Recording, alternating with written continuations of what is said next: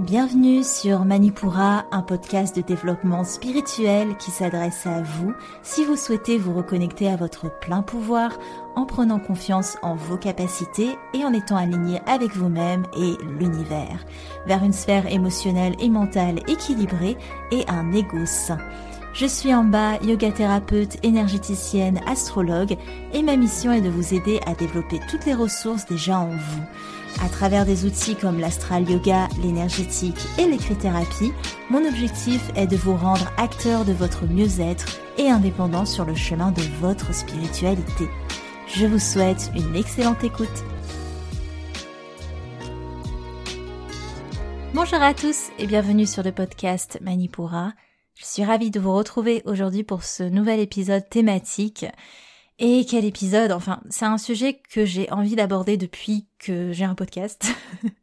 c'est vraiment un sujet qui me tient à cœur parce que c'est un, épisode que j'aurais aimé écouter euh, quand j'étais plus jeune, ne serait-ce que pour comprendre et peut-être pour m'épargner quelques mois, voire quelques années d'angoisse.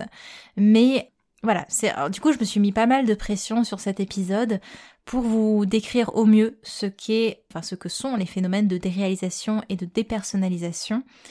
Du coup, j'espère que je vais réussir à l'amener de la meilleure des manières pour vous expliquer ce que c'est, euh, en quoi ça consiste et surtout comment en sortir, parce que c'est aussi ça le plus important. Comme je sais que ça va être un épisode qui va un peu beaucoup dérouler le, flot de ma pensée, je vous lis euh, d'ores et déjà un avis qui m'a été laissé par euh, Jenny sur le Google Map de Manipura, euh, du centre qui se trouve en Dordogne. Donc Amba est une thérapeute hors du commun qui allie connaissance, bienveillance et expérience pour nous offrir une séance qui nous marque positivement sur notre route. Mille merci. Merci à toi Jenny, c'est trop gentil. Merci à tous ceux qui prennent le temps d'écrire un commentaire. Encore une fois, vous savez que ça euh, illumine ma journée. vraiment, c'est vraiment un, super cadeau que vous me faites. Donc euh, merci beaucoup et euh, n'hésitez pas si vous êtes sur Spotify ou sur Apple Podcast à laisser une note au podcast. Je regarde hyper régulièrement, j'avoue, parce que c'est un peu mon baromètre pour savoir si ça vous plaît, tout simplement. Donc merci à tous ceux qui prennent le temps de le faire. Alors sans transition, on commence notre épisode. Et pour entrer dans cet épisode, je vous propose une, mise en situation, parce qu'il y aura, a que ça de mieux, je pense, pour euh, comprendre de quoi on va parler. C'est bon, vous êtes euh, prêts? Mettez-vous en acting studio, en mode acteur. vous ouvrez les yeux le matin, et la première chose qui vous saisit, c'est l'impression de pas être vraiment réveillé l'impression d'être encore dans un rêve. Et vous regardez autour de vous, vous reconnaissez hein, l'endroit, vous savez fondamentalement où vous êtes, mais quand bien même tout vous semble étranger, vraiment c'est vous avez vraiment l'impression de de pas vraiment faire partie du décor. Tout vous semble vraiment irréel et cette sensation va vraiment vous suivre tout le long de la journée. C'est comme si vous regardez votre environnement derrière une glace derrière un voile épais. Et vous êtes derrière cet écran, et la vie, les pièces autour de vous, l'environnement, les gens défilent derrière cet écran. Vous sentez une distance entre vous et le monde. Et quand vous touchez quelque chose, vous sentez hein, cette chose, hein, mais ça la rend pas réelle pour autant. Vous avez la sensation que vous tenez quelque chose de vide, quelque chose d'inexistant entre vos mains. Donc à partir de là, vous allez à l'école, vous allez au travail, et vous avez vraiment l'impression de flotter à travers les lieux. Comme si vous n'en faisiez pas réellement partie. Vous êtes dans le décor, mais en même temps vous n'êtes pas là.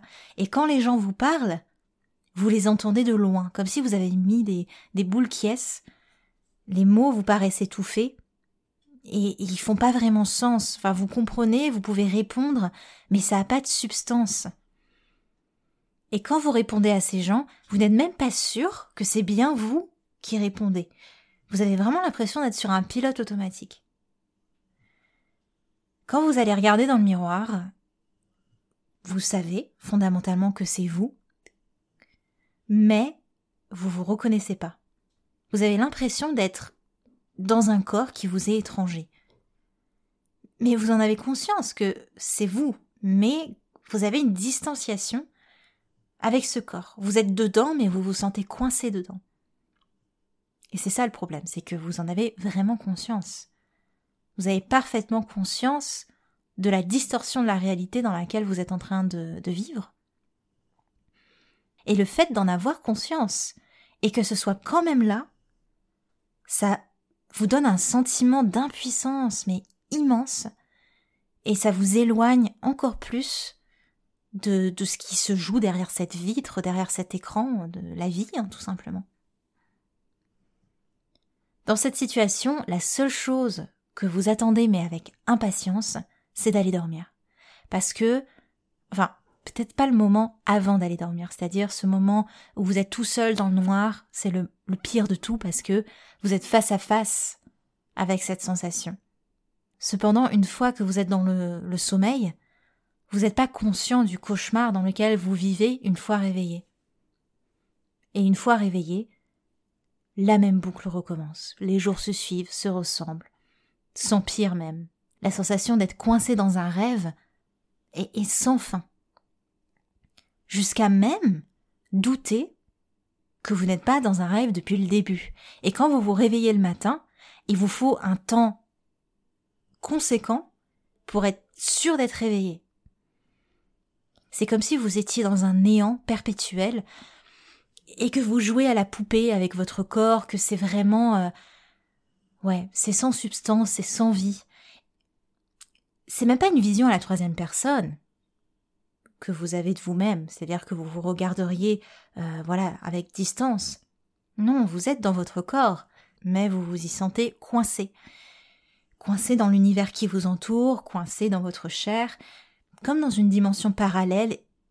Vous êtes ni mort, ni vivant, et vous ressentez même plus les émotions, sauf l'angoisse. Vous avez juste envie que ça s'arrête, en fait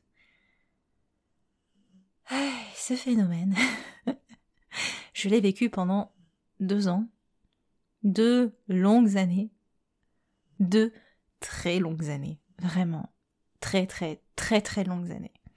Ça a été un cauchemar du début à la fin, très clairement, mais avec le recul, c'est aussi ce qui m'a permis de m'intéresser à l'inconscient, ce qui m'a passionné pour l'ego, les sphères inconscientes, et aussi pour la perception de la réalité, du temps, de l'espace-temps, donc ça a été un premier pas sur mon cheminement spirituel. Mais quand même, j'aurais bien voulu un premier pas type euh, je m'initie au tarot, je sais pas, quelque chose d'un peu plus d'un peu plus sympa quoi. En tout cas, à l'époque et encore maintenant, c'est un phénomène qui n'est pas vraiment connu. Et c'est pour ça que ça me tenait tellement à cœur de faire un épisode là-dessus et que j'ai mis du temps à le sortir parce que ce sont des phénomènes où on n'a pas vraiment de données euh, on n'a pas vraiment de recherches qui sont faites et surtout, les professionnels de santé ne sont pas vraiment informés là-dessus. C'est ce qui fait que, à l'époque, je savais même pas ce que c'était. Du coup, je pensais que je devenais complètement folle. Et je m'en suis sortie seule parce que personne autour de moi pouvait me dire ce que c'était. Personne n'en avait idée, personne n'en avait entendu parler.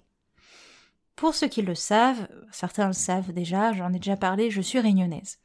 Et à l'époque, ma mère, elle me faisait bah, des, méthodes un peu non conventionnelles pour... Elle, elle comprenait pas non plus. On pensait que, j'avais un mal sur moi. Du coup, elle me faisait des litres de tisane de romarin. Ça me fait rire parce que, en fait, c'est, je, ne peux plus voir le romarin en peinture depuis. Euh, je pense que ça m'a aidé à devenir végétarienne, très honnêtement, parce que c'est le genre d'épices que vous mettez sur la viande pour la faire griller. Bref, des tisanes, des litres de tisanes de romarin pour débloquer les nœuds que j'avais dans l'estomac et qui me faisaient perdre un poids euh, conséquent alors que j'étais assez enrobée à l'époque. Et en plus, elle m'emmenait voir des guérisseuses parce que c'est vraiment dans, dans, le folklore à La Réunion. Et puis même moi, enfin maintenant, ça fait aussi partie de mon quotidien pour enlever peut-être un mal que j'avais. Enfin, on ne comprenait pas ce que c'était, on ne comprenait pas. Et pour les personnes qui n'ont jamais été informées là-dessus, ça peut être une euh, une idée qui leur passe par la tête, qui sont fous, qui sont euh, pris par quelque chose, c'est vraiment possible. Mais en fait, il faut juste comprendre que c'est un état psychologique qui en plus peut à peu près s'expliquer, mais du coup qui n'est pas vraiment relayé.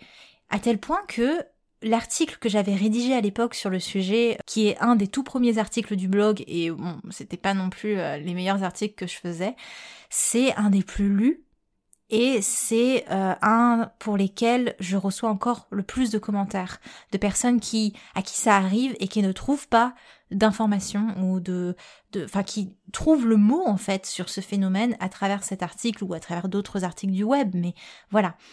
Donc c'est important de se dire qu'on n'est pas fou vous n'êtes pas fou si ça vous parle, qu'il y a une explication claire derrière tout ça. Évidemment, je vous dis pas qu'il faut pas aller consulter un professionnel de santé, mais je dis juste que euh, c'est pas encore hyper informé, bah, parce que c'est peu relayé. Donc je vais vous expliquer comment je m'en suis sortie euh, toute seule, mais vraiment par hasard, quoi. J'ai vraiment pas, euh, j'ai vraiment fait ma tambouille.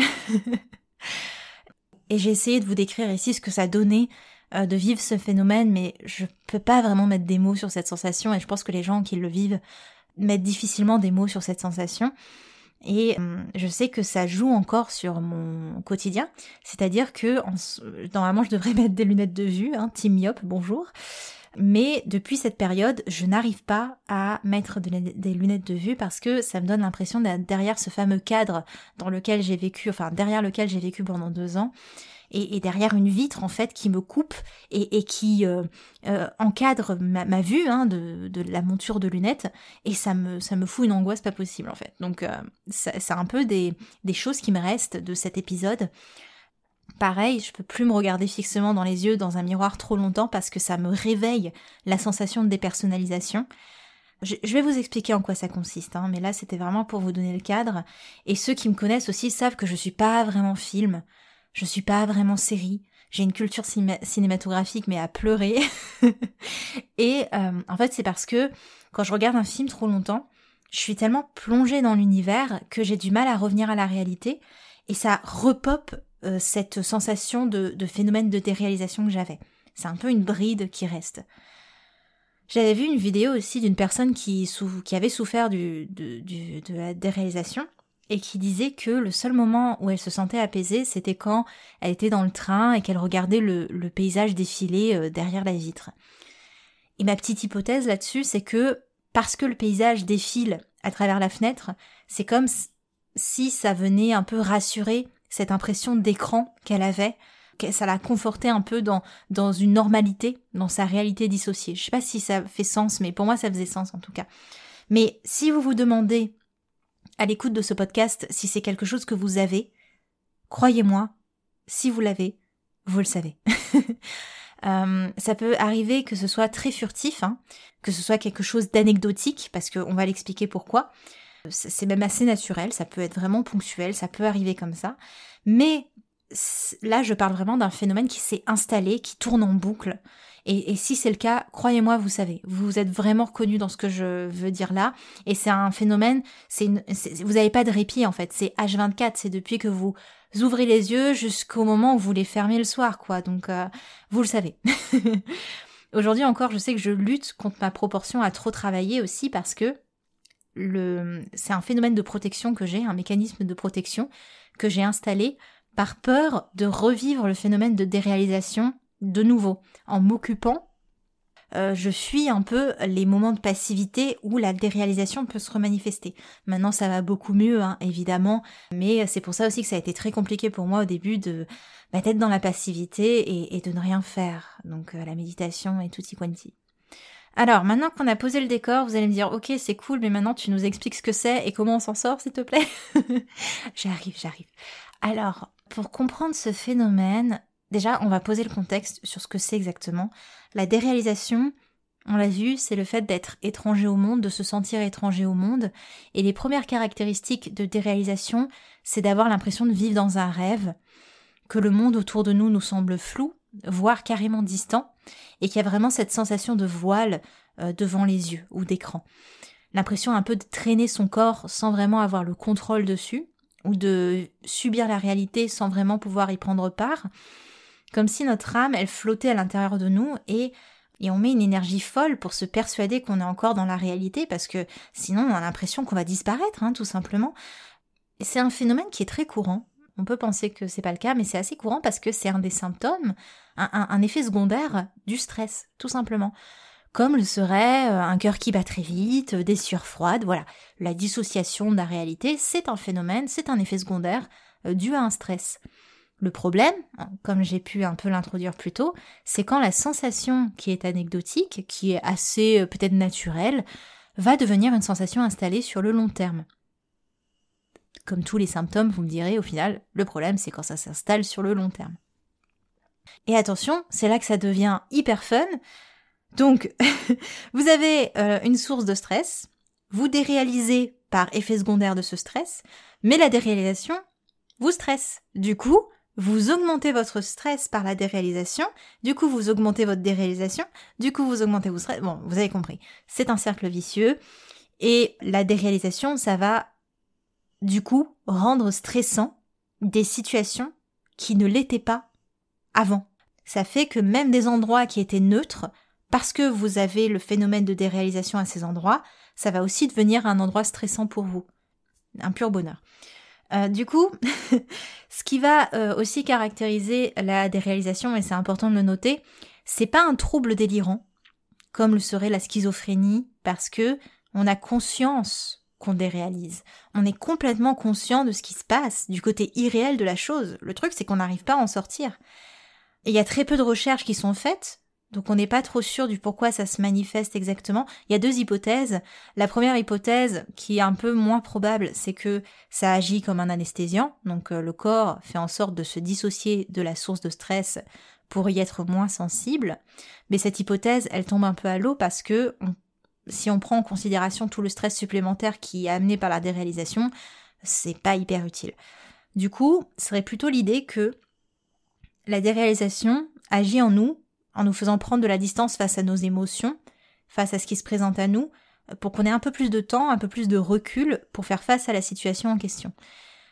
En clair, on change de perception. La perception, c'est quelque chose d'hyper modulable. Hein. Vous le faites en visualisation, vous le faites, euh, euh, je sais pas, euh, la distorsion, la distorsion pardon du temps, le fait que vous trouvez que le temps passe plus vite dans une situation et plus lentement dans une autre situation.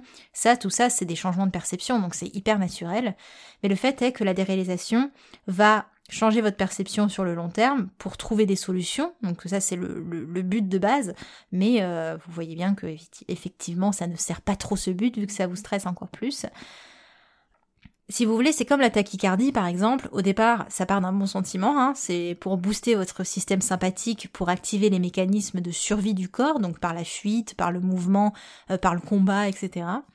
Mais évidemment, si vous êtes en tachycardie de manière récurrente, on perd le bénéfice premier euh, qui était d'activer euh, le mode sympathique de manière furtive parce qu'il va s'activer tout le temps et du coup vous fatiguez énormément le corps parce que le corps n'est pas fait pour rester dans un système sympathique. Le but c'est qu'il soit en parasympathique. Si vous connaissez pas ces notions, je vous invite à faire vos recherches, c'est pas c'est pas trop le sujet du jour mais voilà.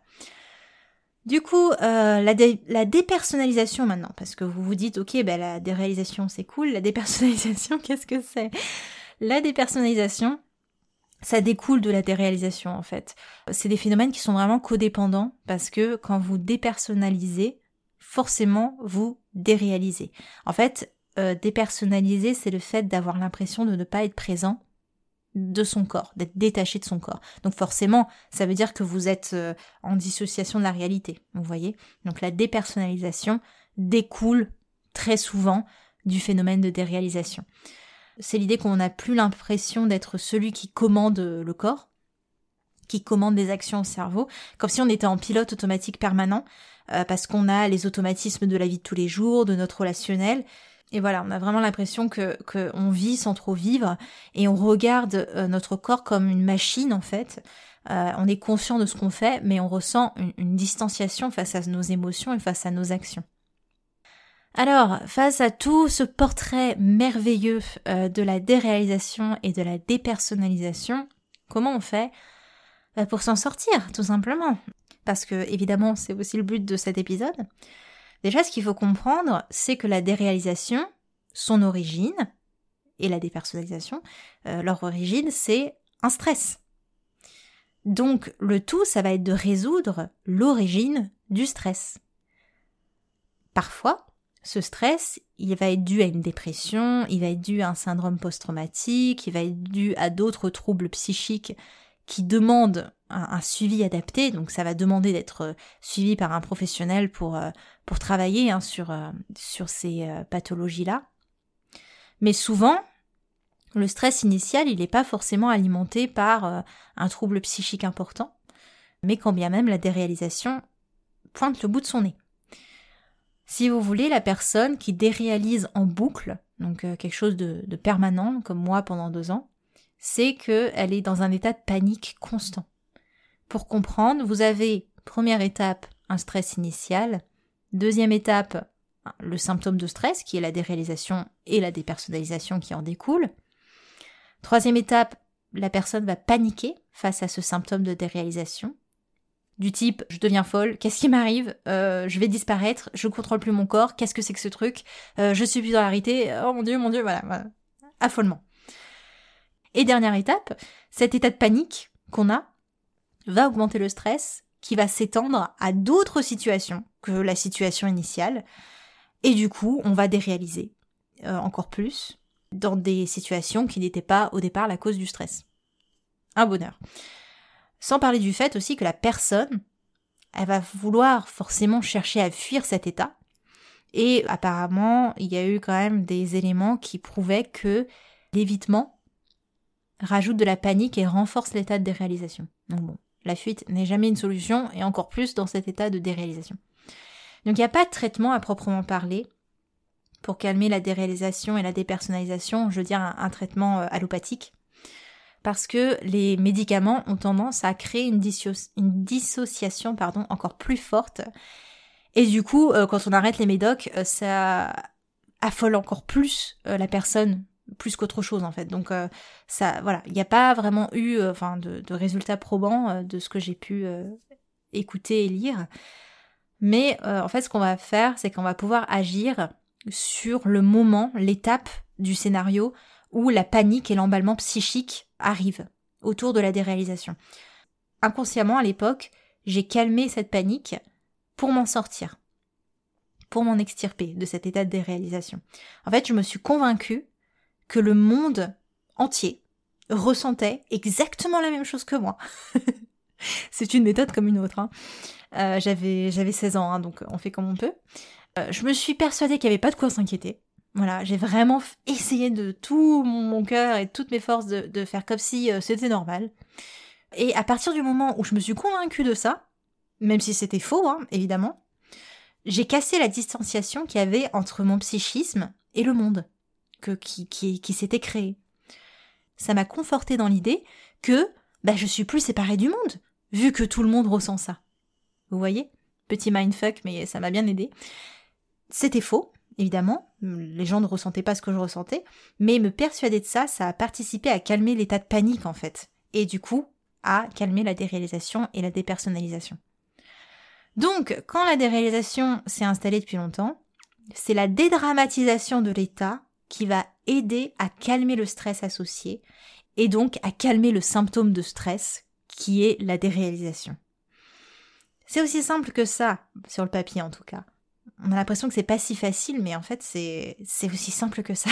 en fait, c'est casser l'idée que ce qu'on vit est un état extrême, un état pour lequel il faut s'affoler, euh, un état qui sera permanent, en le ramenant juste à ce que c'est. C'est un symptôme et il est voué à passer si on le traite comme ce qu'il est, un symptôme de stress, et si on traite aussi le stress euh, source qui a engendré la déréalisation. Donc en fait, c'est aussi l'idée de faire face à ce phénomène, de pas le fuir, parce que, pour rappel, la fuite alimente le symptôme.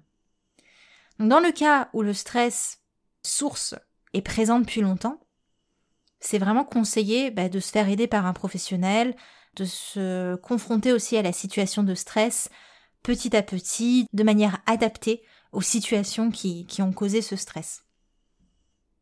Donc à présent, je suis capable d'arrêter le phénomène de déréalisation et de dépersonnalisation en le stoppant dès que je vois qu'il se manifeste. Parce que j'évite le suremballement, j'évite de dramatiser, et je reste neutre.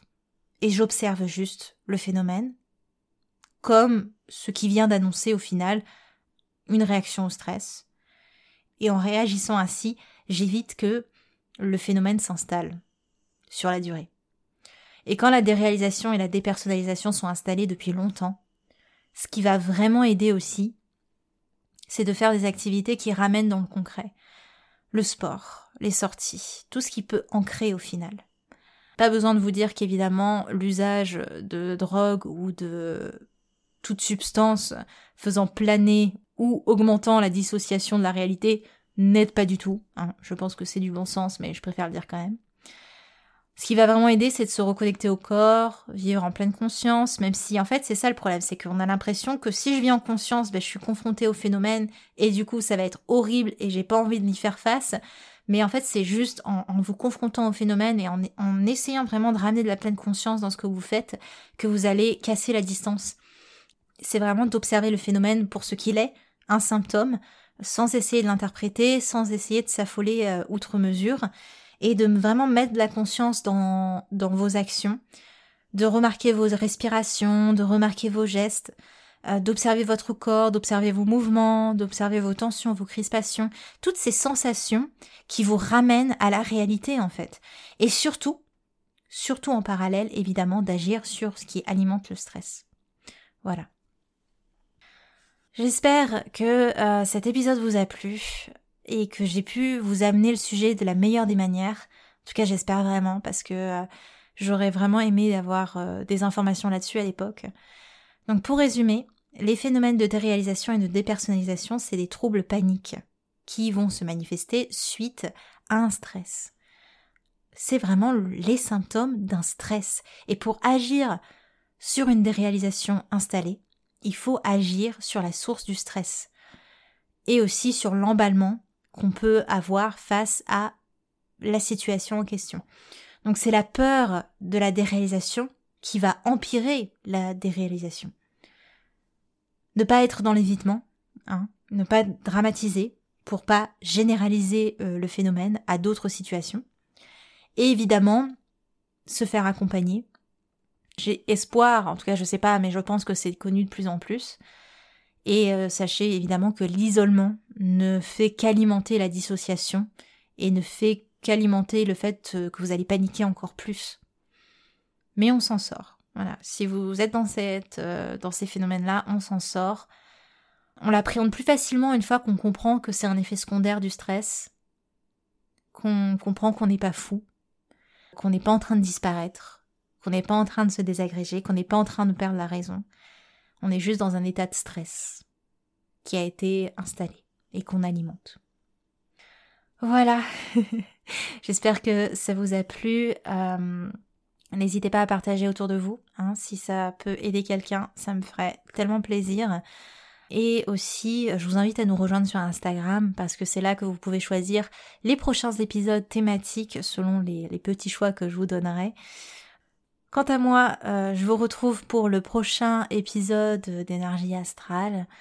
C'était en bas de Manipura. À la semaine prochaine. Merci. Manipura, c'est déjà terminé pour aujourd'hui. Je vous remercie de votre écoute et si cela vous a plu, n'hésitez pas à partager et à laisser un avis sur Apple Podcast ou Spotify pour continuer vos explorations en cliquant sur le lien dans la description de l'épisode, vous pouvez télécharger gratuitement tous les e-books Manipura ou faire le quiz Quel est votre guide astrologique? Quant à moi, je vous dis à la prochaine et surtout prenez bien soin de vous.